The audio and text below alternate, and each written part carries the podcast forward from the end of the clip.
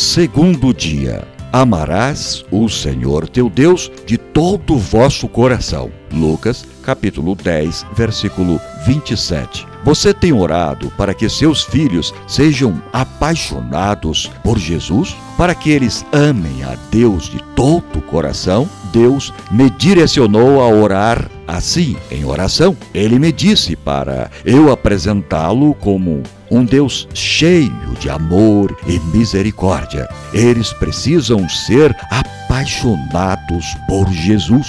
No desafio de hoje, ore para que o coração do seu filho seja totalmente voltado e apaixonado pelo Senhor. Mesmo que eles sejam ainda pequenos, comece a orar para que eles amem o Senhor de todo o coração Ore para que eles tenham um coração contrito, um coração que se quebrante diante de Deus. Salmo 51, 10.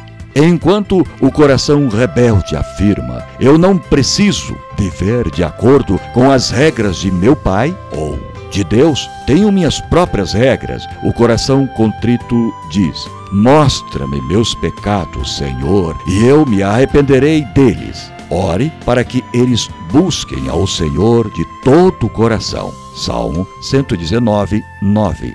Para que tenham um coração pronto para ouvir a Deus e arrepender-se do mal.